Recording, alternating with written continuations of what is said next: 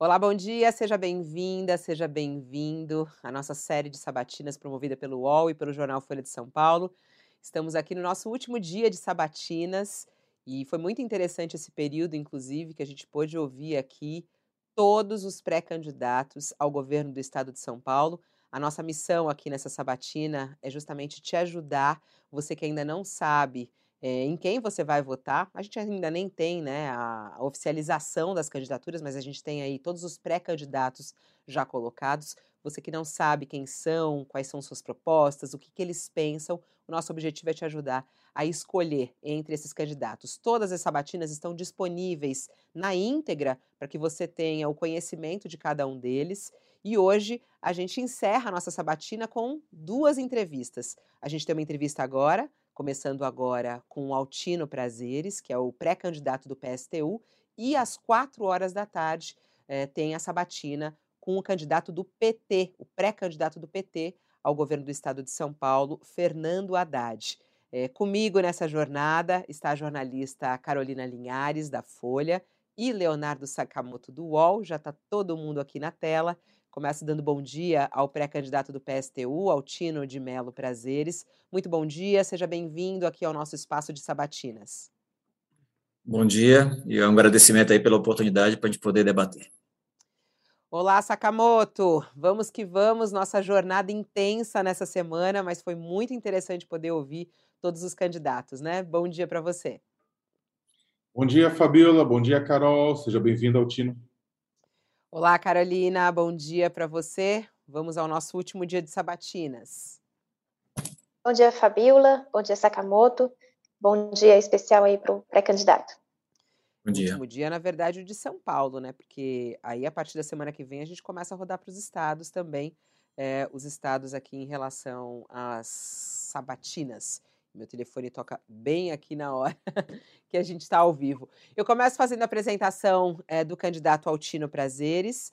E na sequência, candidato, eu faço a primeira pergunta e a gente é, acaba te dando uma hora para que o senhor possa responder essas questões.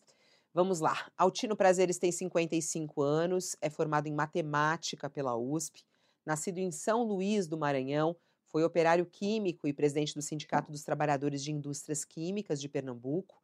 Migrou para São Paulo em 1995 e trabalha no metrô há 25 anos. Foi presidente do Sindicato dos Metroviários de São Paulo entre 2010 e 2016. Atualmente é coordenador geral do sindicato. É, em 2013 teve um episódio que também é, acabou sendo muito divulgado, que foi a participação dele na manifestação dos estudantes contra o aumento das tarifas de transporte, aquele grande movimento que aconteceu em 2013. Uh, Altino, que estava se manifestando, acabou sendo preso nessa manifestação, por estar na manifestação, uh, e isso acabou trazendo bastante repercussão também em relação a ele. Concorreu ao cargo de prefeito em 2016 e hoje volta também a disputar uma eleição a corrida ao Palácio dos Bandeirantes. É o candidato, é o pré-candidato do PSTU ao governo de São Paulo. É, bom dia mais uma vez, é, candidato. Queria iniciar a nossa conversa pedindo para que o senhor é, fale quem é Altino Prazeres, né? E por que que o senhor quer ser o governador de São Paulo? Então, bom dia, bom dia São Paulo aí, bom dia aos uh, eu até marquei aqui a Fabíola, Sakamoto e Carolina. Eu viro e mexe, eu tenho um problema de lembrar os nomes aí. Só tenho uma tradição. Mas é, sou candidato a governador do estado de São Paulo, sou nordestino, é, trabalhei, como você falou, sempre trabalhei em indústria, eu era operador de máquinas e depois agora operador de trem no metrô de São Paulo. E a ideia é a gente ter um trabalhador, um candidato que defenda os trabalhadores contra os grandes empresários. Eu considero que a gente, os de baixo contra os de cima, nas eleições no governo de São Paulo. Então, essa é uma candidatura de uma defesa da classe trabalhadora no enfrentamento contra a ganância dos grandes empresários que tem em São Paulo, mas também tem no Brasil e no mundo. Então, essa é a ideia da nossa candidatura, do, da nossa pré-candidatura né, a, a governador de São Paulo, defender os metroviários, defender os metalúrgicos, defender os químicos, os bancários, defender os sem teto, sem terra, defender os de baixo, os desempregados, os interesses da classe trabalhadora de conjunto, seus aliados, contra o interesse dos grandes latifundiários, dos grandes banqueiros, dos grandes empresários. Essa é a intenção e a gente defender é um projeto que defenda o socialismo, defenda uma saída que não seja ficar preso na lógica de que o capital é que vai mandar na sociedade, que é a lógica, infelizmente, do Bolsonaro, é a lógica do PT com Alckmin, é a lógica do, das, do que eles chamam de terceira via patronal, é a lógica da maioria das candidaturas que tem, infelizmente, no nosso país. E falando Altino, um pouquinho do senhor, é, faltou só eles falar um pouquinho dele, né? Ele falou da defesa ah, da candidatura. É assim, quem é Altino Prazeres, né? Como que o senhor é, é na vida, assim? É, eu sou um trabalhador comum, sou um metroviário, é, tenho duas filhas, eu tenho uma filha de 26 anos que é eletricista da CPTM, é, ela também é formada em matemática. É, eu sou um filho, uma, minha mãe é professora de matemática, meu pai é bancário, é, quer dizer, todos aposentados, né? A minha irmã é professora de química, a outra é funcionária da escola pública aqui, é, municipal de São Paulo. É, a minha outra filha tem 12 anos.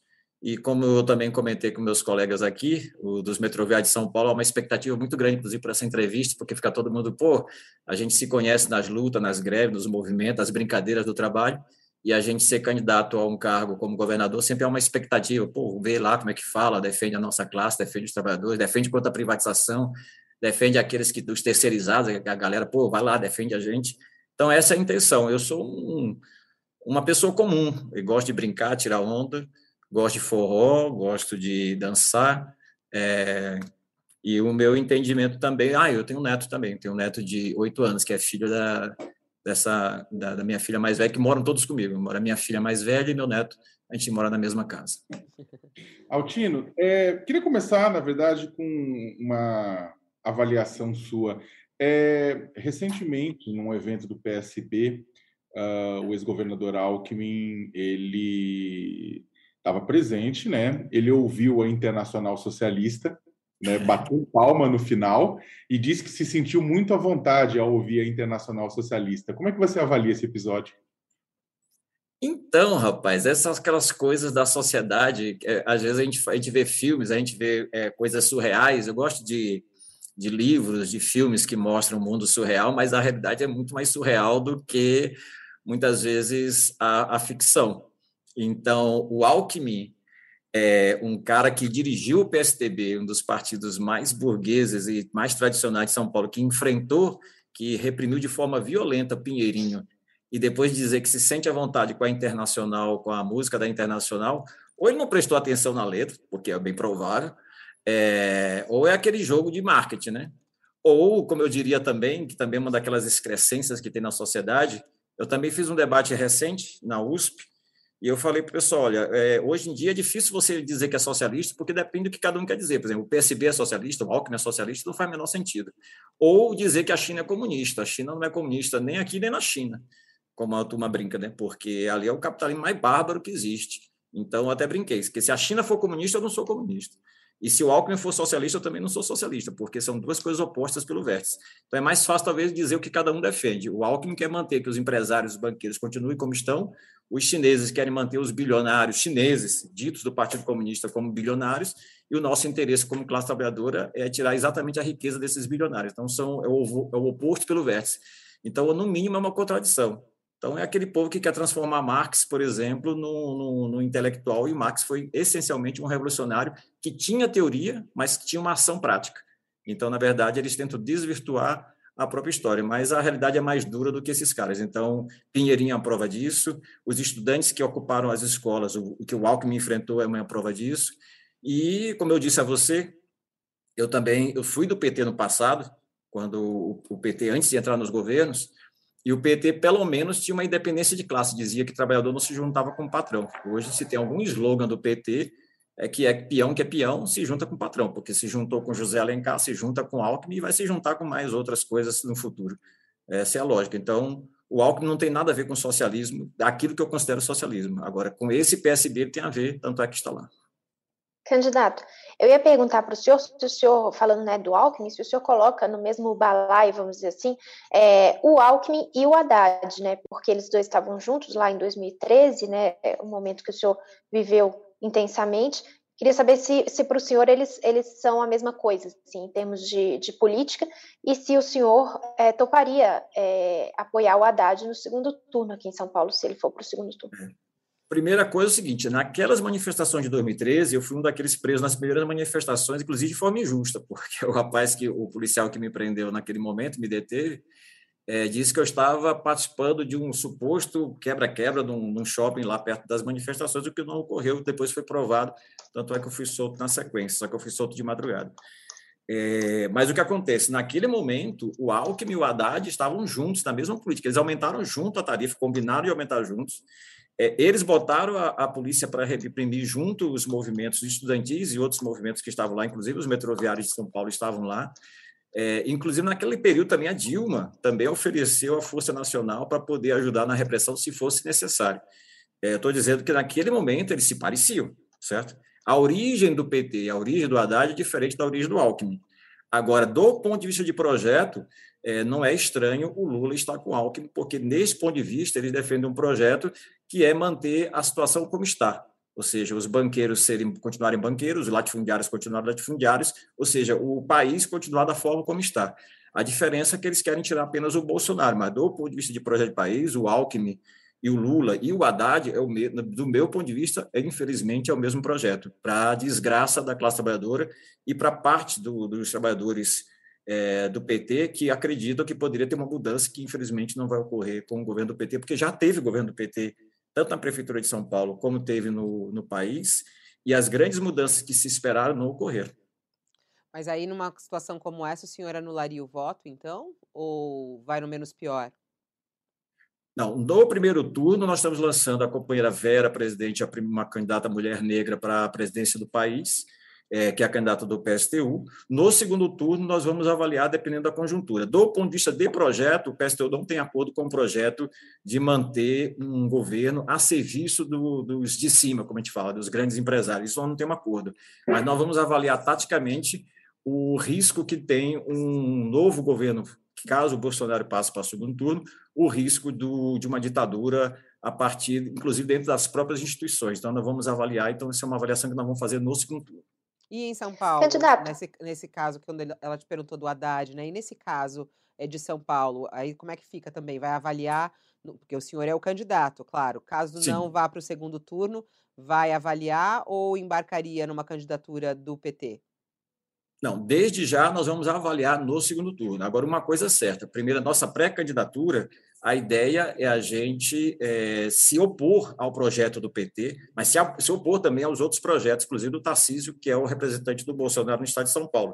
E os outros, e os, os outros projetos, as outras alternativas, que, do nosso ponto de vista, são alternativas que servem a, aos patrões de conjunto. Então, desse ponto de vista, não tem acordo nenhum com o PT. Agora, nós vamos avaliar taticamente se há um risco para a sociedade um, uma volta de um regime autoritário, e nesse sentido, a gente, se taticamente for é, a gente achar conveniente, nós vamos fazer, porque, na nossa opinião, o voto, nesse sentido, é tático no segundo turno, mas não fazer uma avaliação política nesse momento, no segundo turno, quando chegar o momento. Mas, mas o senhor não sabe avaliar hoje se existe um risco é, autoritário de um segundo governo Bolsonaro? Eu acho que muita gente já, já, já faz essa avaliação desde o primeiro ano do governo Bolsonaro. É, o senhor não, o PSTU não tem essa avaliação do que, que seria esse risco de um, de um segundo Sim. turno de Bolsonaro? Hum, na eleição passada, no segundo turno, o PSTU fez uma, um voto no PT contra a possibilidade de entrar o governo Bolsonaro, exatamente pelo risco que ele era. Mas nós, nós queremos fazer essa avaliação no momento preciso para ter uma, uma ideia melhor. O governo Bolsonaro, de fato, faz alusão à volta de uma ditadura, a, a fechar o regime, esse é um jogo que ele está colocado, mas essa discussão nós vamos fazer com o conjunto do partido, das organizações do Polo Socialista Revolucionário que nós estamos, que são aqui vai para além do PSTU, é, esse debate sobre a nossa atuação no segundo turno, entendendo que é uma questão tática, sim, e, e, e entendendo também que a nossa diferença com o PT é profunda, porque nossos projetos, nesse sentido, do ponto de vista de classe, é o oposto do que é o PT. Bom, tem uma pergunta aqui do Luiz que chegou por e-mail, uh, o Luiz Carlos, é, falando o seguinte: a candidata do PSTU, quando esteve aí nessa batina UOL Folha, afirmou que confiscaria a fortuna de 315 pessoas, as mais ricas, que detêm Sim. as 100 maiores empresas. É, as empresas seriam administradas e controladas pelos trabalhadores. Aí ele diz aqui, ó, mas eu fiquei na dúvida quanto ao resto. Normalmente essas pessoas têm mansões, imóveis, carros importados, jatinhos, helicópteros, iates, investimentos. Os investimentos também seriam confiscados se essas pessoas ficarem sem o dinheiro, essas empresas não iriam conseguir manter suas mansões, carros, jatinhos. Qual é o plano do PSTU no confisco? E caso o senhor governador faria isso eh, na esfera aqui estadual, porque tem também limites eh, da, da, lei em relação a isso, né? Como é que seria essa atuação aqui em São Paulo em relação a isso? Pergunta do Luiz Carlos Miotello aqui. Tá. O nosso projeto, tanto da Vera como aqui no estado de São Paulo, é a gente desnudar, mostrar a olho nu que, na verdade, as grandes empresas têm uma riqueza extremamente absurda comparado com o resto da população. Então, uma riqueza extremamente concentrada, inclusive, os bilionários do Brasil e do mundo aumentaram a riqueza deles é, no período da pandemia, mais nos que nos 14 anos antes da pandemia. Então, isso é um aumento de concentração de renda violenta. Eles estão se aproveitando, os grandes empresários, da pandemia para enriquecer mais ainda. Quando a gente fala em, é, em tirar essas empresas é, do controle desse, desses bilionários, na verdade, é apenas uma representação daquilo que a gente gostaria de fazer para poder mudar a sociedade. Então, começaria por esta ação e depois a gente pensaria em outras ações é, no sentido de tirar o dinheiro dos grandes bilionários e atender a comunidade, a maioria da população, que são milhões de pessoas. É, então, nesse sentido, o projeto da Vera a nível nacional, a nossa intenção também é fazer, na medida de São Paulo, no estado de São Paulo, a mesma coisa. Isso não significa, é, com todos os detalhes, por exemplo, das mansões dessas pessoas especificamente. Nós estamos falando tirar, primeiro, as grandes empresas e essas riquezas ficar a serviço da classe trabalhadora. Teria também que mudar a própria legislação, as regras do jogo. Então, nesse sentido, o nosso projeto também, a gente ap apresenta nas eleições mas na verdade esse é um projeto de uma movimentação, de uma mobilização da sociedade é na perspectiva de uma revolução socialista, porque as grandes mudanças que ocorreram no mundo não se deram, na maioria das vezes, através do projeto eleitoral. No projeto eleitoral você pode defender uma ideia, mas essas mudanças grandes ocorreram através de grandes mobilizações nas ruas, que nós entendemos que isso se dá através de uma revolução com um projeto socialista. Altino, é, aí eu coloco para ti, na verdade, uma situação um tanto complicada na, na de conjuntura, né? É, uhum. você defende uma revolução socialista como saída exatamente para poder implantar muitas das medidas que você coloca. Agora, a, a, sociedade, você acha que a sociedade paulista, não estou falando nem brasileira, mas paulista, uhum está num nível é, de informação e de opinião favorável a uma revolução, ainda mais de caráter socialista, neste momento. Vale lembrar que a oposição não consegue colocar um número significativo de pessoas nem para protestar contra a inflação, quanto mais quanto a mudança a socialização dos modos de produção. Eu queria que você falasse um pouco sobre essa conjuntura. Você acha que a gente está nessa conjuntura? É, esse é um tema interessante, Sakamoto, e um debate, inclusive, histórico, porque esse é um, é um dos grandes debates que tem na classe trabalhadora. Primeiro, sobre a necessidade da Revolução Socialista e a possibilidade dela. Eu vou falar para você, uma necessidade para mim é, é, é, é, certa. Então, eu posso dar vários dados aqui. Por exemplo, é, 55% da população brasileira tem segurança alimentar. Isso significa 116,8 milhões de pessoas. 9% da população brasileira, 19 milhões de pessoas, uma, uma população maior do que a Holanda, por exemplo, passam fome e acordam todo dia sem saber o que comer. Então, do ponto de vista de necessidade, eu tenho, é, para mim, é, é muito é, visível que isso é necessário. Do ponto de vista de possibilidade, se é possível ocorrer, na história, inclusive a história recente da América Latina, é, aconteceram mobilizações, no meu ponto de vista, são processos revolucionários que aconteceram, por exemplo, no Equador, quando os indígenas e, o, e os mineiros invadiram a capital, derrubaram o governo na unha, e depois não sabiam o que fazer, que era uma outra confusão. Ou na Argentina, que derrubaram, se eu não me engano, 11 presidentes em 2001, em poucos meses. Esses processos ocorrem de vez em quando. Hoje por hoje, é, a população de São Paulo não está nessa situação, do ponto de vista de mobilização, para dizer vamos tirar na unha, vamos nos mobilizar para enfrentar e derrubar o governo. Não estamos nessa situação. Agora, as condições materiais é que podem determinar isso. As, são várias combinações que se tem, então não é exatamente as revoluções não ocorrem porque as pessoas tomaram grande consciência de um processo, mas a necessidade, a partir de outras relações, podem levar os trabalhadores a ter um processo revolucionário. A pergunta é: Caso estoure um processo que o 2013 foi apenas um, um, um cheiro do que isso possa ocorrer, que quando chegou 2013, todos os especialistas, ninguém sabia de onde tinha começado, como surgiu aquilo e por que teve aquela dimensão tão grande de manifestações que o MPL e outros movimentos faziam contra o meio da passagem, que muitas vezes não tinha grande repercussão em outros momentos, mas naquele momento estourou e virou uma grande manifestação, não só em São Paulo, mas se espalhou pelo país. Se esse processo ocorrer de novo, é, essa possibilidade para mim está colocada, não para hoje imediatamente, mas nos próximos anos, dependendo da crise econômica, do sofrimento da classe trabalhadora, esse processo pode ocorrer e a pergunta depois é para onde isso vai, porque isso também pode virar, por exemplo, parte do, do, do bolsonarismo é exatamente uma tentativa, pelo acirramento da realidade, uma saída pela ultradireita, uma resposta, por, tentando sair por fora do regime, dentro do regime, tentando sair fora do regime, uma saída da ultradireita.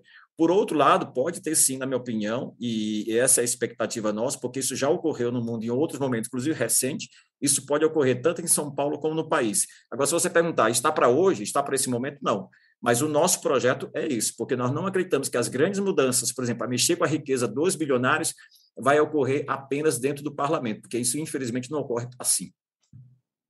Candidato, eu queria tra trazer um tema que a gente tem debatido bastante aqui nas sabatinas, que é a questão da segurança pública, e também pegando carona aí na nossa pergunta do internauta, também puxando por uma questão que a Vera, é, né, candidata à presidência do PSTU, disse aqui na sabatina é, da Folha do UOL. Ela disse o seguinte: ela disse que ela era a favor do armamento de, por cidadãos comuns, era a favor da distribuição de armas e que, inclusive, é, as armas teriam um preço mais acessível se ela fosse presidente da República. Queria saber se o senhor concorda com isso, se o senhor também é a favor do armamento irrestrito. Sim, esse é, esse é uma, um, um, debate bem grande, não só na sociedade, também na esquerda eh, nacional, porque o que acontece é o seguinte: é, os paramilitares, as milícias, os, os fazendeiros, eles estão todos armados e eles têm dinheiro para se armar. E se você considerar que as Forças Armadas brasileiras, tanto as guardas civis municipais, a Polícia Militar, a Polícia Civil e o Exército, independente dos trabalhadores que estão lá, muitas vezes deles favelados, pobres, muitas vezes deles com parentes que também estão em outras mobilizações, é, você vê que eles estão a serviço destas mesmas grandes empresas desse Estado. Os trabalhadores e a população também ter o direito de se armar, ter o direito de se defender, eu acho importante e necessário. É, precisamos, inclusive, ter uma, uma definição que isso possa ser exercido de forma mais democrática, que as pessoas possam ter acesso.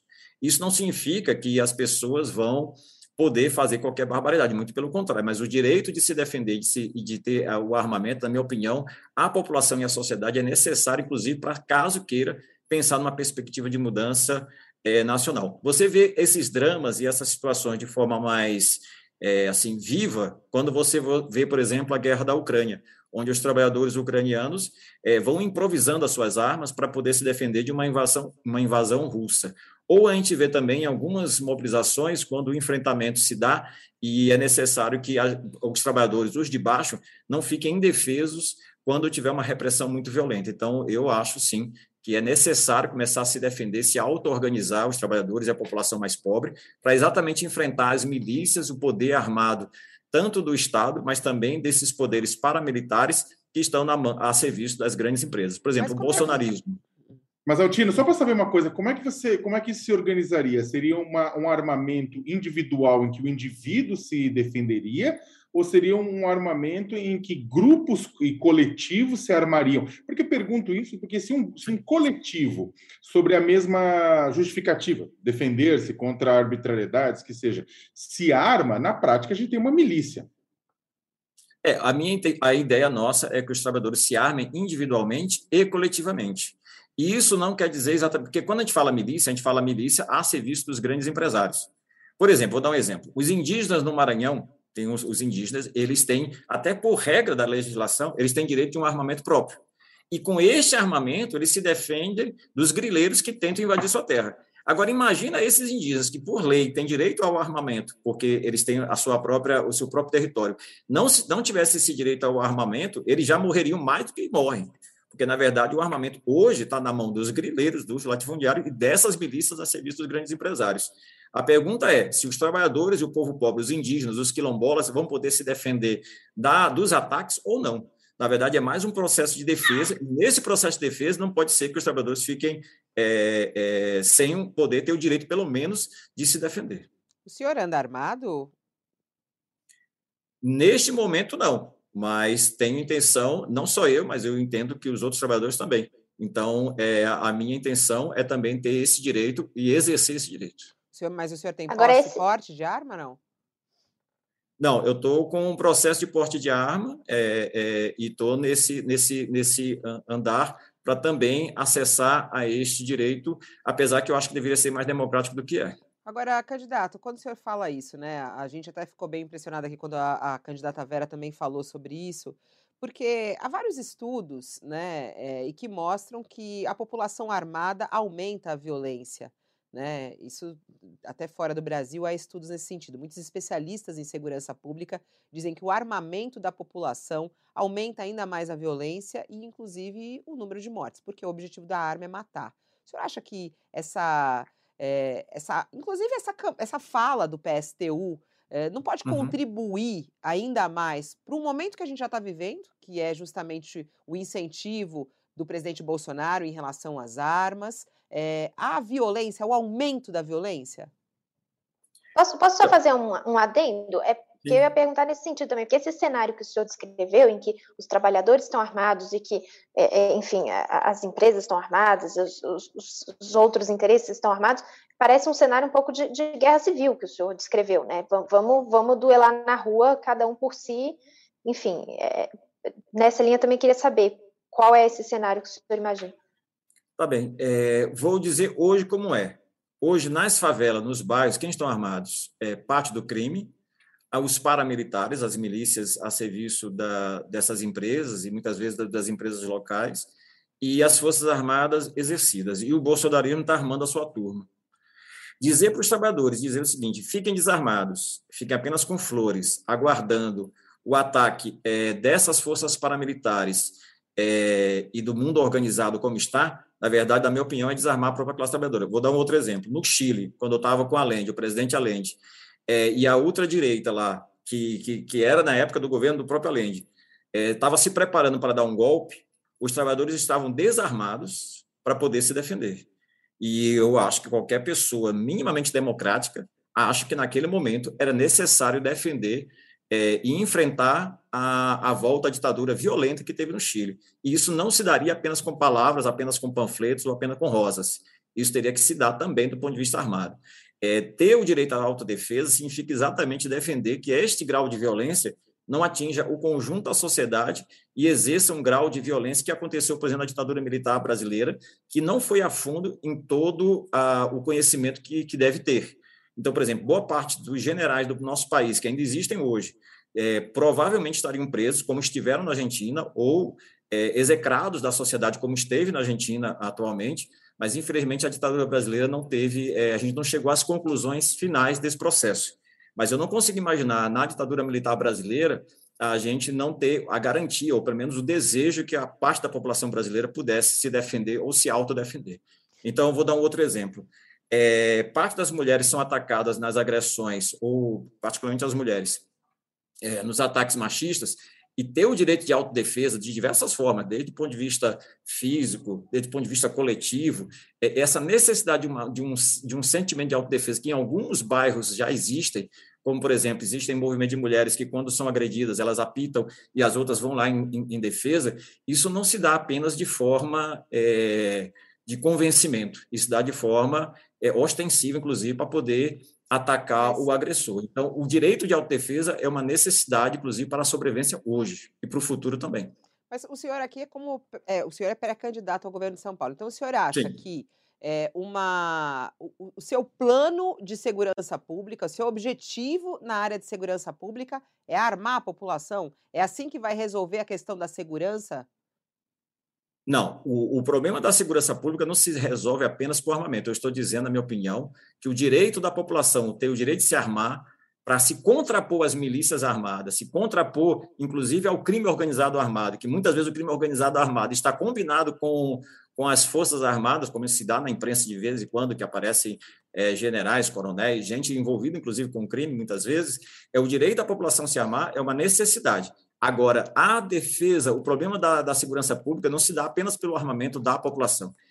Um elemento principal que muitas vezes a turma não vê no tema da segurança pública é exatamente atingir o cerne do problema da segurança pública na maioria dos casos que é o quê? É exatamente você diminuir a pobreza, a miséria, porque isso talvez seja o elemento principal, o principal alimento do crime no nosso país e no estado de São Paulo. Então, quanto mais pobreza, mais miséria, mais você tem possibilidade de alimentar o crime exatamente pela necessidade. Então, se você quiser exercer a principal tarefa da segurança pública, você deveria atacar, por exemplo, o cerne do problema, que é exata a miséria e a fome da maioria da população brasileira. Você deveria atacar, por exemplo, um dos temas principais que os especialistas, inclusive de segurança pública, falam, que é o tema, por exemplo, da descriminalização das drogas. Porque a criminalização das drogas só, tem, só serve mesmo para poder aumentar o produto das drogas e aumentar a criminalidade e facilitar, inclusive, fica um enxuga-gelo da Polícia Militar, das Polícias Civis, do Exército, é, no combate às drogas, como foi no passado em relação ao álcool. Então, eu preferiria descriminalizar as drogas, se você quisesse diminuir particularmente esse tema deste crime em particular, e a partir daí atender a população que está, é, infelizmente, é, viciada, que precisava ter um atendimento é, médico nesse sentido, para quem quisesse, obviamente, e com isso você diminuiria parte desse processo de crime, que é exatamente o, o tráfico de drogas. Uma pergunta, dentro disso que o senhor está falando, é, o, o, sobre a questão, o senhor falou da Polícia Civil, da Polícia Militar, o senhor manteria a Polícia Civil, Polícia Militar, ou o senhor defende o fim da Polícia Militar dentro desse contexto? É, o, quando as pessoas falam o fim da Polícia Militar, no meu, no meu caso, eu entendo que a desmilitarização, ou seja, o fim da Polícia Militar neste sentido, os servidores que estão lá, os policiais que estão lá, eles poderiam ser mantidos, mas seria uma desmilitarização. Os trabalhadores militares, os, os, os, os soldados militares, eles teriam direito, por exemplo, à sindicalização, o direito de greve para poder se organizar. Os seus comandantes deveriam ser eleitos democraticamente pela sociedade, pela comunidade, exatamente para evitar é, um comando, um desmando a partir das forças militares. Então, a desmilitarização é necessária. Deste ponto de vista, a polícia militar seria uma nova polícia uma nova regra, e nesse sentido deixaria de ser a PM como é hoje. Mas os servidores da Polícia Militar teriam que ter uma outra forma, na minha opinião, uma, uma relação direta com a comunidade, com a população, exatamente para não ocorrer o que ocorre hoje, que muitas vezes, ah, nos bairros mais pobres, a turma vê a polícia militar como também como agressora. Se o crime é um agressor, muitas vezes a, a turma encara a polícia militar também como de forma agressora. Teria que ter uma outra relação. E uma das primeiras tarefas era desmilitarizar, ou seja, a sociedade ter controle sobre a polícia, que, por qual a gente paga para, em tese, defender a sociedade. Aliás, falando sobre a ação da polícia, essa semana o governador Rodrigo Garcia, que é pré-candidato e falou inclusive ao vivo aqui para gente, é, sobre a postura da polícia. Né? Ele diz que a partir de agora é um novo governo é, e uma nova ação. E ele disse que é, caso o bandido levante a arma para o policial, o policial tem que atirar. Foi o que ele disse. É, queria saber se o senhor concorda com essa frase do governador Rodrigo Garcia e se, num eventual governo seu, como é que seria a ação da polícia? A polícia seria orientada realmente a atirar, a reagir? Então, esse tema, para começar, eu acho que aquelas câmeras e o controle sobre a polícia militar é muito importante para exatamente inibir é, coisas é, é, que não, não têm a ver com a ação da polícia militar de forma correta. Então, por exemplo, essa história de que um, um, um candidato ou o governador diga que vai atirar é, para matar é, indiscriminadamente, não é assim que funciona. O correto é você agir de acordo com a reação do, da, do crime que você está trabalhando. Por exemplo, se você tem um, um cara, um, como ocorreu agora recentemente na, numa entrevista que deu, se você vê um crime onde, inclusive, parte dos bandidos são policiais, é, e esses policiais revidam ah, aquele, aquele, ah, o órgão que está tentando combater aquele crime tem o direito de revidar e, a partir daí, ver o que é possível fazer. Mas não pode ser que você vá atirando de cara, de frente, como se isso fosse uma política do Estado. Então, isso é um, no mínimo, um desrespeito à inteligência, inclusive da atual Polícia Militar, da atual Polícia Civil. Você não age dessa forma, você age com inteligência e, e, a, e a, a, sua ação repressora depende muito da reação de quem você está combatendo. Não é que você chega atirando de antemão, você vai ver a reação. O que existe no Brasil e em São Paulo também é uma prisão indiscriminada, principalmente da periferia, dos jovens, principalmente é, homens e mulheres negras, é, que são presas, e existe em São Paulo vários, é, isso é no país inteiro, muitas vezes sem uma qualificação do suposto crime que eles fizeram, e, na verdade, você aumenta a possibilidade dessas pessoas se envolverem de fato com o crime organizado. Então, se você quer combater o crime, vamos combater principalmente aqueles que roubam, principalmente a nossa sociedade conjunto, os maiores assaltos à nossa sociedade. Se tem um maior assaltante da nossa sociedade hoje, eu posso dizer para vocês que são os banqueiros do nosso país. Então, se tem alguém que rouba o nosso país, são esses. Mas esses são legalizados. E tem outros roubos grandes que, na verdade, são o pessoal de colarinho branco. Então, os ladrões, os pequenos ladrões, os, pequenos, os pequenos delitos, esses são, de, na minha opinião, de menor consequência para a sociedade.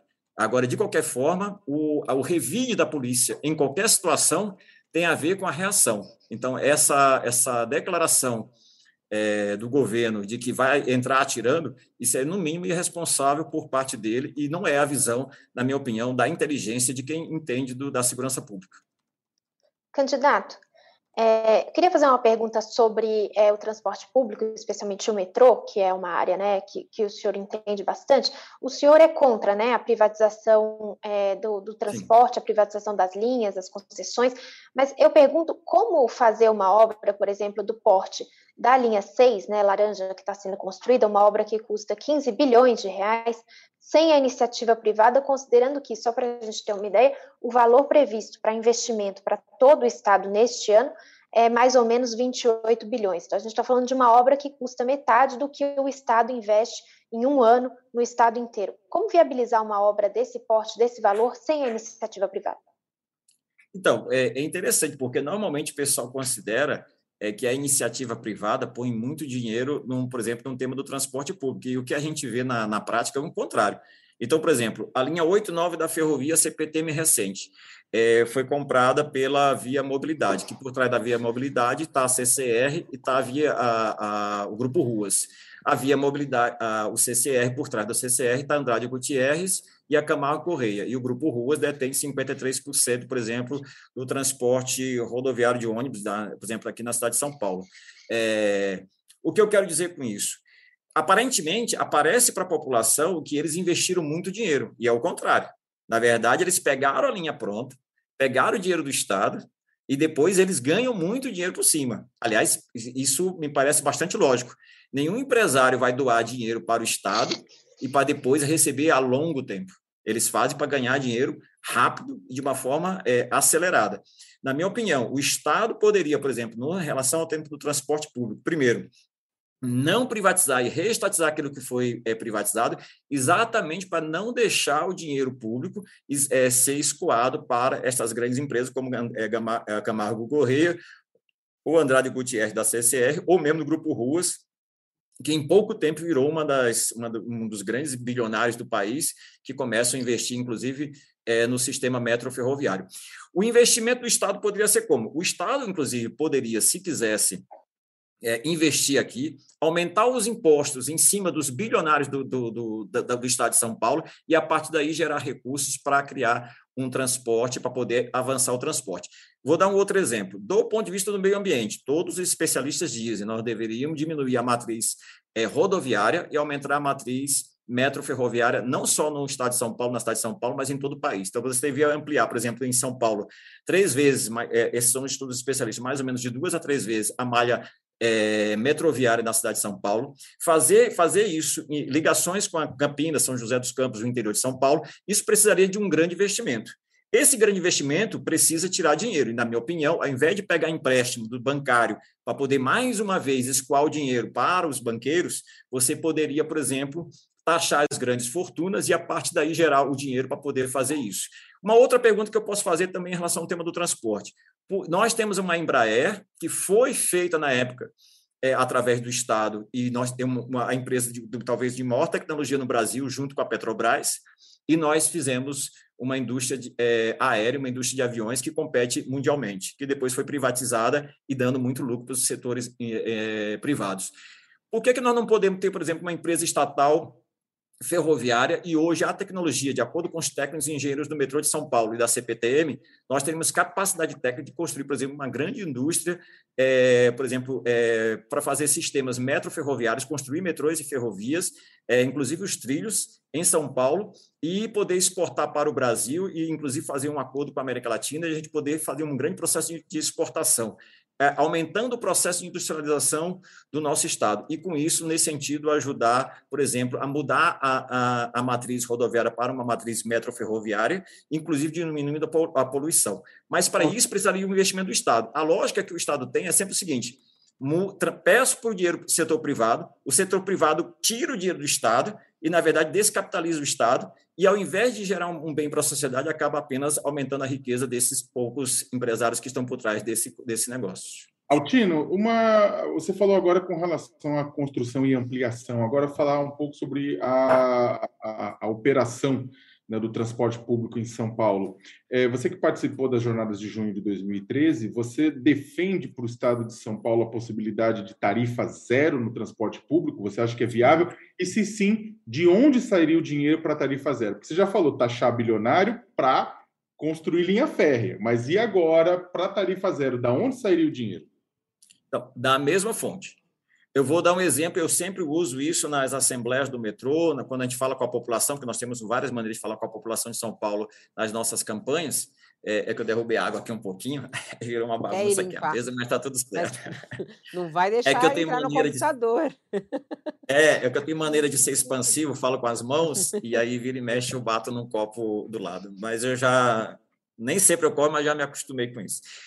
Mas veja, o que eu falo, as pessoas que acordam, cinco, o metrô abre é, oficialmente 5 da manhã, mas na verdade abre 4 e meia, várias estações já estão abertas 4 e meia. Os ônibus, esses até madrugam aí. Tem vários colegas nossos, é, é, cobradores, motoristas de ônibus, é, pessoal da manutenção tal. O que a gente fala para a população? Ninguém chega no metrô 4 e meia da manhã, 5 da manhã, 5 e meia da manhã, 6 da manhã, ainda mais nesse frio, mas mesmo no calor, é, por graça. A todo mundo acorda esse horário e vai trabalhar nesse horário, já está na rua, depois de tomar um banho, depois de tomar seu café, vai já estar na rua para trabalhar para as grandes empresas. Às vezes para pequenas empresas, mas para a grande maioria para as grandes empresas o, o, as pessoas depois vão se locomover e vão para os shoppings para comprar os produtos destas grandes empresas. E os garotos que vão estudar, vão estudar para um dia ser trabalhadores, que eu chamo de escravos do trabalho, dos escravos modernos, é, para estas grandes empresas. Nada mais justo que estas grandes empresas paguem o custo pelo transporte. É, na minha opinião, inclusive, se você pensar também no meio ambiente, na sociedade, pela lógica da população, não pela lógica do grande empresário, pela lógica do grande empresário, você tem que aumentar a tarifa o máximo que puder, deixar o trem superlotado e com pouquíssimo funcionário para atender a população. Por quê? Para dar lucro. Agora, se eu pensar o contrário, eu queria um metrô bastante amplo, não, não tão lotado, diminuir a sua lotação para poder ajudar a população, ter mais funcionário para atender a população e a tarifa fosse reduzindo até a tarifa zero. E, a, e quem vai pagar o custo? A sociedade, principalmente aqueles que são beneficiados dessa sociedade. E quem são essas, essas pessoas ou essas empresas? as grandes empresas, estes mesmos bilionários. Nós temos que ver as contas, taxar eles, porque é possível sim, a partir do, da, da, taxação deles, acabar com a miséria da população de São Paulo e do Brasil e também fazer recursos para poder investir naquilo que é necessário. Agora, se eu pensar na lógica dos grandes empresários, eu não faço nada, pelo contrário, eu vou matar a população de fome, vou aumentar o desemprego, diminuir o número de funcionários, diminuir o salário e sempre na, na lógica inversa. E é o que está acontecendo hoje. Mas teria uma, tari, teria uma taxa isso do transporte para os ricos pagarem? É isso que eu não entendi. Como é que, como é que vai ser isso? Seria assim, a, a taxa do transporte gratuito, é isso? É, seria de quanto? Em cima do lucro? Seria um valor fixo? Como é que seria isso? Então, nesse sentido, nós estamos fazendo um estudo, é, porque aí precisaria detalhes, por isso que teria um, um, um, um processo de transição. Você poderia, por exemplo, já de imediato, ao invés de pensar em aumentar a tarifa, dizer parou, não vai ter aumento agora, e nós vamos discutir, inclusive, a redução da tarifa. E a partir daí, projetos e planos a partir de um estudo é, bem detalhado, para que a partir de quanto e quanto seria esse, esse, esse recurso seria necessário, e a partir daí a gente rebaixando, é, diminuindo a tarifa rumo à tarifa zero. Teria várias vantagens, inclusive, de que se passar, teria vantagem, inclusive, para os grandes empresários. Por quê? Porque teria uma locomoção de mais pessoas, com isto, é, teria, inclusive, um, um, se você diminuísse o gasto, por exemplo, no transporte da população é, em geral, as pessoas consumiriam os mais produtos, poderiam comprar com mais comida, poderiam comprar mais produtos industrializados, inclusive, é, desse ponto de vista, até aquecendo a economia, inclusive é, é, consumindo produto destas mesmas empresas. Então, o, o, a lógica do transporte como uma mercadoria, a gente quer inverter, a gente quer fazer a lógica do transporte como um direito da população, o direito do transporte. E a gente podia ser uma, ter uma grande inovação, por exemplo, a partir de São Paulo, a maior capital, a maior cidade do país, e isso ser um exemplo para o país inteiro. Não só em São Paulo, capital, mas em todo o estado. Mas ainda nessa, nesse sentido prático, né? O senhor disse que essa taxa é, para as empresas e a taxação de grandes fortunas, o senhor disse que vai financiar a tarifa zero, vai financiar a operação do metrô, vai financiar, vai financiar a construção de novas linhas. Eu dei um número aqui de que uma linha só custa 15 bilhões. Eu queria saber se o senhor fez essa conta é, se esses impostos que o senhor pretende aumentar, se a taxação de grandes fortunas, se essas taxas que o senhor está propondo, se elas são suficientes para todo, todo esse gasto. Eu queria saber se o senhor tem números, se o senhor tem, é, é, enfim, tem como mostrar a viabilidade disso. É, hoje, é, como é que o Estado conseguiu, é, a, custo, a, a, duras penas, hoje fazer pouquíssimas linhas no metrô da, da, da, cidade de São Paulo, que é uma reclamação da sociedade, por exemplo, só na capital, né? Não estou nem falando do resto é, do interior. É, há uma reclamação generalizada que deveria ampliar. Aí qual é a saída que se dá? Você pega, o, o Estado pega dinheiro emprestado nos bancos e a partir daí você vai financiar. Ou supostamente você privatiza e, em tese, o, o setor privado entra. Mas o setor privado não entra. A parte da construção, a parte é, pesada do transporte de metrô e ferrovia é o Estado que banca até hoje. O setor privado entra é, na verdade, para poder operar o sistema e, em, em alguns momentos, compra um trem ou outro. Diga-se passagem com preços, na minha opinião, é super é, faturados, como já teve aqui trens, é, por exemplo, em São Paulo, é, modernizados, valeu o preço de um trem novinho em Nova York. Então, na nossa, no nosso entendimento, é, as contas dão, mas a gente precisaria detalhar, inclusive com um plano, pegar os especialistas do, do setor de transporte para a gente poder ajustar. Mas o dinheiro da riqueza dos bilionários do nosso país, se taxá-los todos, dá não só para fazer isso, dá para fazer bem mais coisa, como, por exemplo, é, tem vários números que demonstram isso, dá inclusive para diminuir a miséria bastante no nosso país. É, candidato, o senhor estava falando agora, criticando né, as privatizações é, e falando que num eventual governo seu seria diferente. É, o senhor, até como metroviário, do ponto de uhum. vista é, de segurança no transporte, é, o senhor acha que é um perigo, por exemplo, a terceirização uh, no transporte público? Ou seja, aí perguntando diretamente, teve aumento no número de acidentes no metrô, na CPTM, por causa da terceirização desses serviços? Sim, isso eu não tenho a menor dúvida, inclusive vários dados dão nisso. Eu vou dar exemplos mais, assim, que estão mais visíveis, que doem até a vista. É, esse acidente que aconteceu, por exemplo, é, que vocês viram que o trem bateu lá no, é, em Barra Funda, é, exatamente o trabalhador que estava lá é um trabalhador já privado, ele estava trabalhando 12 horas, foi demitido. É, o eletricista haitiano, que da linha 6, da linha, não, da linha, é, da linha 78, já da Via Mobilidade, que faleceu.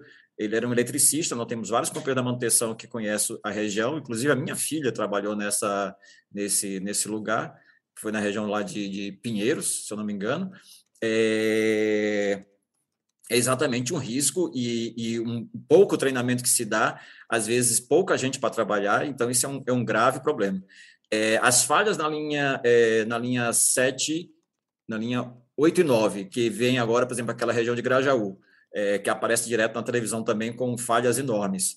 Qual é a lógica? Não é que os funcionários em si do setor privado, terceiro, setor terceirizado, são péssimos trabalhadores. Pelo contrário, não é esse o problema. O problema é que muitas vezes são contratados sem o treinamento devido, sem as condições necessárias, fazendo uma sobrecarga e o, o, a insegurança do transporte público aumenta violentamente. No Rio de Janeiro, por exemplo, que é um setor, o metrô de lá é privado já faz um bom tempo. Foi o primeiro metrô privado, é, inclusive foi na época do Fernando Henrique Cardoso. Naquele período, só tinha o metrô do Rio de Janeiro é, privatizado dos metrôs do país. Naquele período, ninguém tinha privatizado nada. Por quê? Porque, em geral, o metrô não gera essa riqueza toda que os empresários gostariam de, de, de obter. Só que de um tempo para cá veio a privatização no metrô de São Paulo da linha 4 e 5, agora veio o CPTM linha 8 e 9, e a ideia deles é privatizar todo o sistema, a, a CPTM, avançar no metrô de São Paulo, inclusive o sistema CBTU, é, que pega o metrô de, de Recife, metrô de BH, o metrô lá do Rio Grande do Sul, de Porto Alegre, o metrô de Brasília também estão em processo de privatização. Qual é a lógica deles? Por que antes não dava dinheiro, agora está dando dinheiro? É porque foi um jeito que eles arrumaram de dar dinheiro. Como? Através do, da transferência dos recursos do Estado para as empresas privadas, assim também como, como são os ônibus, não só da capital de São Paulo, mas das diversas capitais. Então, onde eu quero chegar? A insegurança aumentou muito com o setor de privatização, porque a lógica do, do, empresário. O empresário quer ganhar muito dinheiro rápido e fácil, ele não está preocupado com a sociedade, preocupado com a população. Então, ele diminui o número de funcionários, paga o menor salário possível e aumenta a jornada o máximo que pode. Então, essa lógica faz com que haja uma insegurança, com certeza. Então, a nosso, nosso sentido é o contrário: aumentar o número de, de atendentes da, pro, do, por exemplo, do metrô, mesmo metrô estatal, é, aumentar o número de segurança para ter com mais concurso público, gerar mais emprego e, com isso, atender melhor a população. Mas, principalmente, ampliar a malha metroferroviária para que diminua o número de usuários por trem, porque isso diminuiria também a incidência de, de, é, de segurança pública e também investir na segurança do sistema metroferroviário. Candidato, o, o senhor está falando bastante de privatização, né? Então já ficou claro que o senhor é contrário a privatizações né, da Sabesp e de outras tantas empresas estatais. E falou no início da nossa conversa que o senhor seria, seria favorável à estatização de determinadas empresas. Né? Quais seriam, se o senhor fosse eleito, quais seriam as empresas que seriam prioritariamente estatizadas? Então, para começar, a Sabesp, que hoje apesar de a Sabesp ser conhecida por ser uma empresa estatal, na verdade, boa parte dela já está, o sistema de água do Estado de São Paulo já está uma parte importante privatizada. Não pode ser que o saneamento público, o sistema de abastecimento de água e também o sistema de esgoto esteja em parte privatizada, ou boa parte privatizada, ou ameaçada de privatização. Na verdade, essa é uma das riquezas é, é, que está sendo muito disputada no mundo, desde já, ainda mais com o, o, o o ataque ao meio ambiente, a água vai ser um produto bastante precioso é, no mundo hoje, a água potável. Então, eu não para mim não faz menor sentido você entregar isso, esse, essa riqueza na mão de empresários, indica se passagem boa parte de, de investidores internacionais. A parte da energia elétrica, por exemplo, também, na minha opinião, é também é um crime é, você deixar na mão de empresas privadas é, setores estratégicos da sociedade. Vou dar um outro exemplo que não tem a ver com o Estado de São Paulo, mas que tem a ver com a mesma lógica, que é o, tempo da, o, o, o tema da Petrobras. A Petrobras, por exemplo, que é uma coisa que atinge toda a sociedade, é, a, Petrobras, apesar de ser conhecida por parte da população como uma empresa estatal, hoje a ação, as ações do governo federal dentro da Petrobras é bem menos do que 50%. A maioria das ações são de investidores nacionais e internacionais, a maioria de internacionais na Bolsa de Valores. Por isso que o tal do preço de paridade internacional. Portanto, a gente é um grande produtor de petróleo, de combustível, de gás, de gasolina, e a gente tem é um preço absurdo e se a gente é um grande produtor, você poderia ajudar a sociedade, você podia baratear, por exemplo, deixar metade do valor do gás de cozinha, pelo que é a produção da Petrobras, pelo custo da produção, você poderia diminuir o valor da gasolina, e por que não se faz isso? Porque os investidores exigem ser mais bilionários do que são. Então, eles exigem ficar ser mais bilionários do que, do que, do que já são em um ritmo maior. E isto está equivocado. Por isso que eu acho que, principalmente setores estratégicos como água, energia, transporte, devem sim ser estatais, estar a serviço da população e gerar riqueza para o Estado. Por exemplo, vou dar um exemplo que muita gente, pouco, pouco, quem não entende muito do ramo, o setor metroferroviário é uma economia violenta para o Estado. Violenta, não é um gasto, é uma economia. Por quê? Porque no sistema rodoviário tem um custo muito alto de acidentes que tem um custo para o Estado de, de atendimento à população, de, de pagamento de, é, seguro, né? Por, por, causa do acidente de trabalho. E você transformar isso em sistema metroferroviário, você economiza para o Estado. Só que esse dinheiro, inclusive o próprio metrô, lança um balanço social. É, só que esse, essa grana não entra no, no, no, metrô. Mas se você pensar no Estado, eu investiria mais no metrô e na ferrovia, porque isso na outra ponta economizaria dinheiro. Agora, é, nessa área, eu, acho que o senhor já conectou um assunto ao outro que eu queria perguntar aqui. Você está falando sobre terceirização, privatização. A gente tem parte da saúde pública no estado de São Paulo nas mãos da iniciativa privada, de certa maneira, que são as organizações sociais. Não é uma privatização, é uma terceirização, né? É, e acontece isso também na área da educação, principalmente na parte das creches, é, né? Isso na Prefeitura de São Paulo. No estado de São Paulo, a gente tem pouco isso de terceirização, é, mas há alguns, alguns projetos aí para isso. Queria saber, caso eleito, o senhor retomaria essas OS para o poder público? Como é que seria essa transição? O senhor acabaria com as organizações sociais na área da saúde? Sim, eu tenho vários é, enfermeiras, é, atendentes de enfermagem, colegas nossos, pessoal do movimento sindical ligado à área da saúde.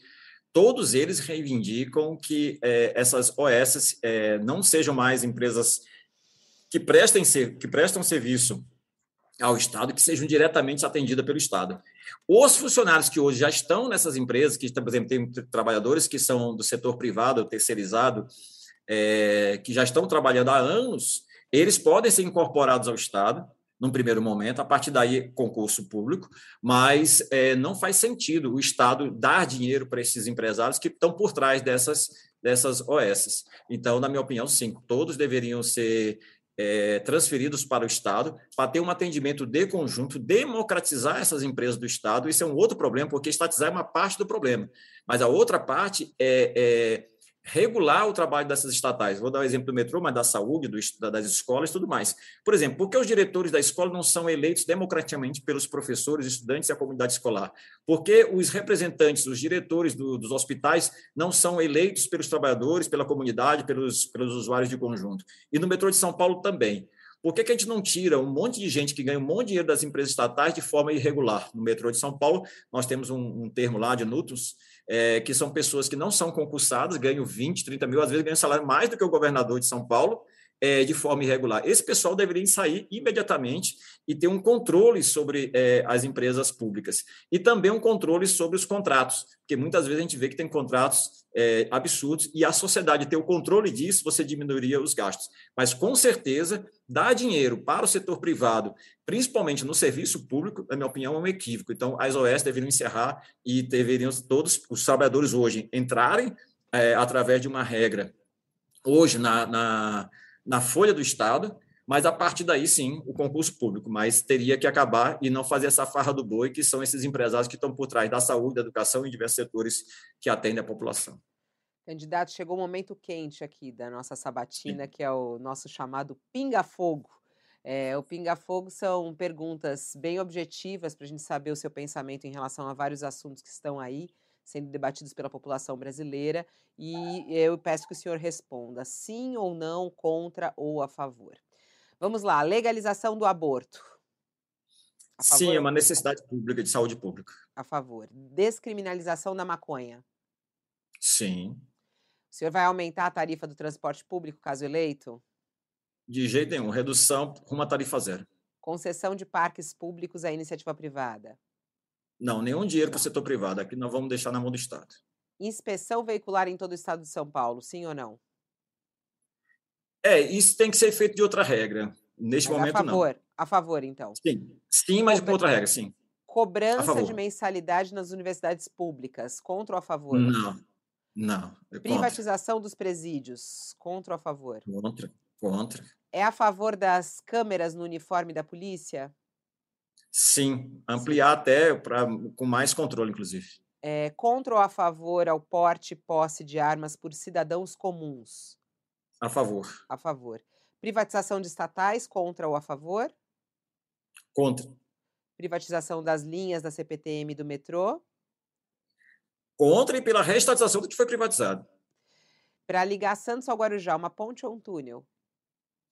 Esse é um debate que devia fazer com a comunidade, mas eu prefiro o túnel túnel. Operações policiais na Cracolândia, contra ou a favor? Contra, é um problema de saúde pública. Qual é a sua qualidade qual é o seu defeito? Rapaz, a qualidade é que eu sempre tive. É, vinculado à classe trabalhadora. Meu pai, minha mãe, meu pai é bancário, minha mãe é professora, meus amigos são trabalhadores, são metroviários, ferroviários, são bancários, metalúrgicos, químicos, inclusive teve químicos e vinhedo lá, um abraço para os meus colegas. É, eu sempre tive vinculado à, à luta dos de baixo da nossa classe, então essa é a minha qualidade, nunca saí desse ramo. Eu não tenho amigo latifundiário, eu não tenho amigo banqueiro, eu não tenho amigo grande empresário, nem quero ter. Eu estou dizendo que isso é uma qualidade, uma fidelidade à nossa classe. o, o defeito... Faltou defeito. Ah, ah, faltou defeito. É, eu, às vezes, eu sou... Meus colegas que tiram onda comigo, às vezes eu sou, sou sincero demais. Então, às vezes, até por relações de amizade, as pessoas perguntam coisas, eu prefiro evitar, mas se perguntar muito, eu respondo. Então, às vezes, não sempre eu sou muito simpático com isso. Você sabe que é uma coisa engraçada? Os políticos sempre acham que a sinceridade é um defeito, né? Outros aqui já falaram isso. Quando eu falo é, é defeito, eu sou é, muito sincero. É, é, Para o político, sinceridade é um defeito, é, é isso. É que na relação pessoal, talvez, assim, na relação política, eu concordo que é, é melhor ser sincero do que ser falso, obviamente. Mas nas relações pessoais, às vezes as pessoas perguntam coisas próximas e nem sempre as pessoas gostam de ouvir aquilo que você acha. Por exemplo, a pessoa tem um colega, tem uma brincadeira que eu, uma vez o pessoal, um colega meu chegou assim: Você acha que eu fui bem ou mal? Eu digo os dois. Ele, como assim? Eu digo, ah, foi bem mal. Então, é, tem... às vezes eu sou sincero demais nesse sentido, né?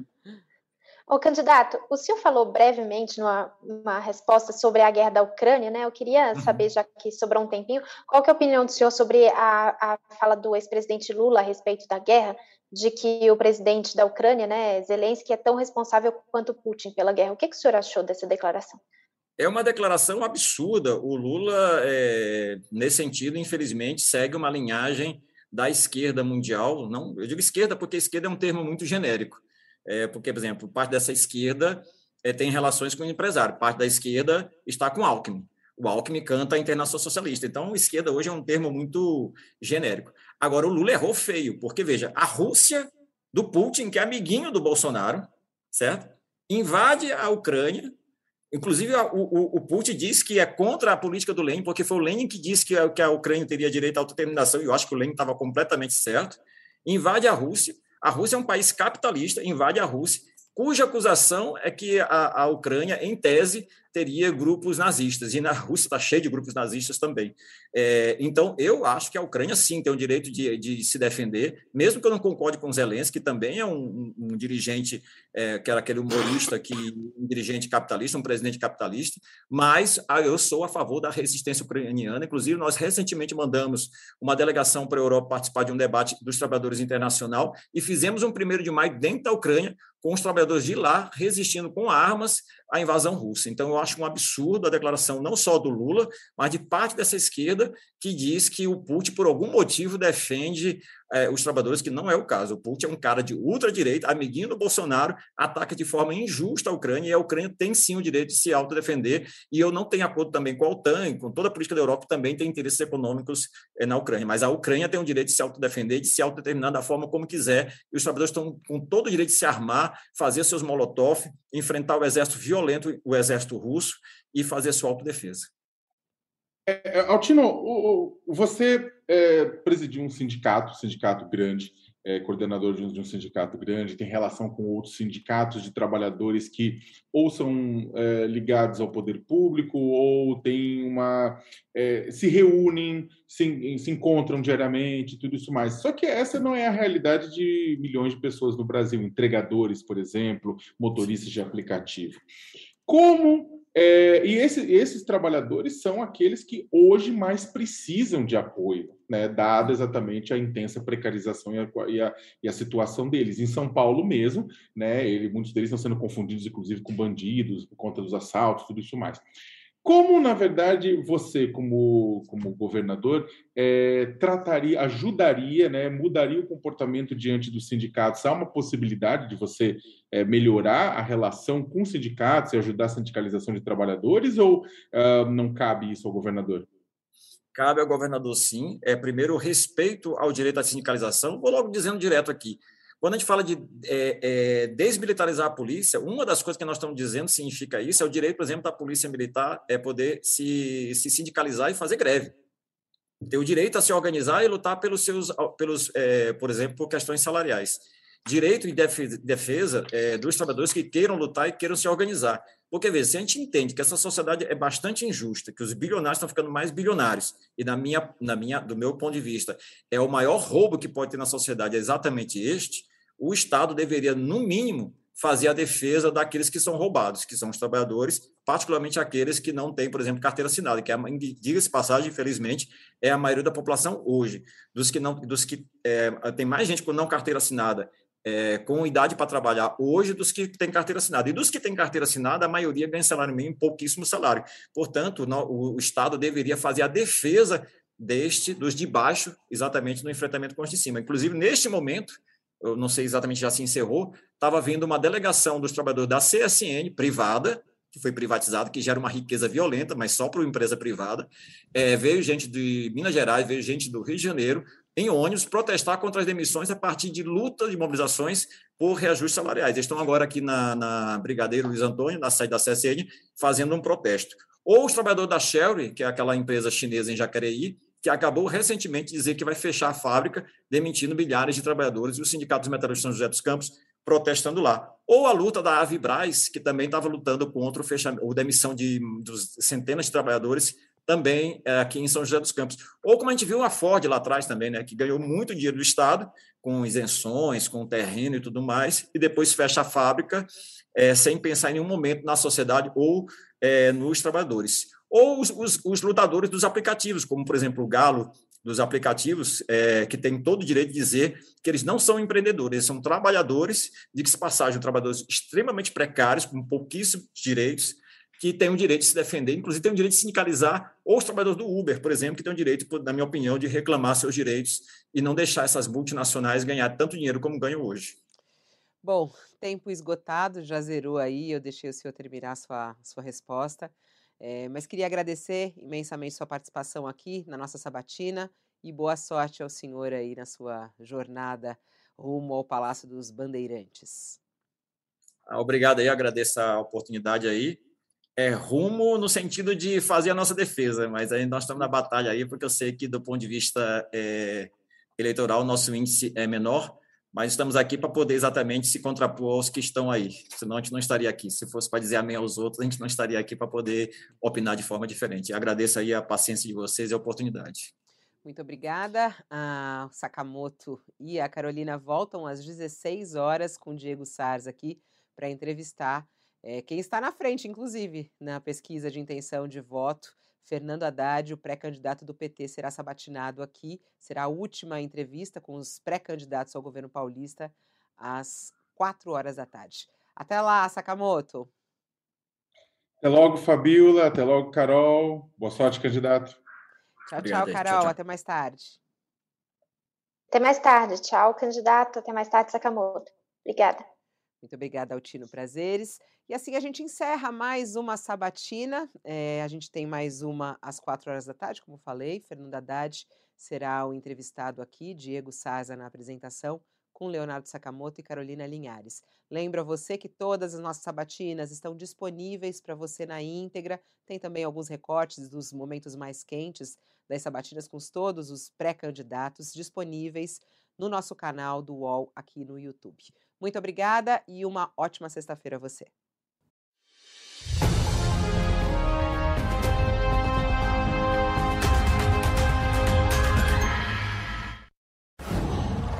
Qual?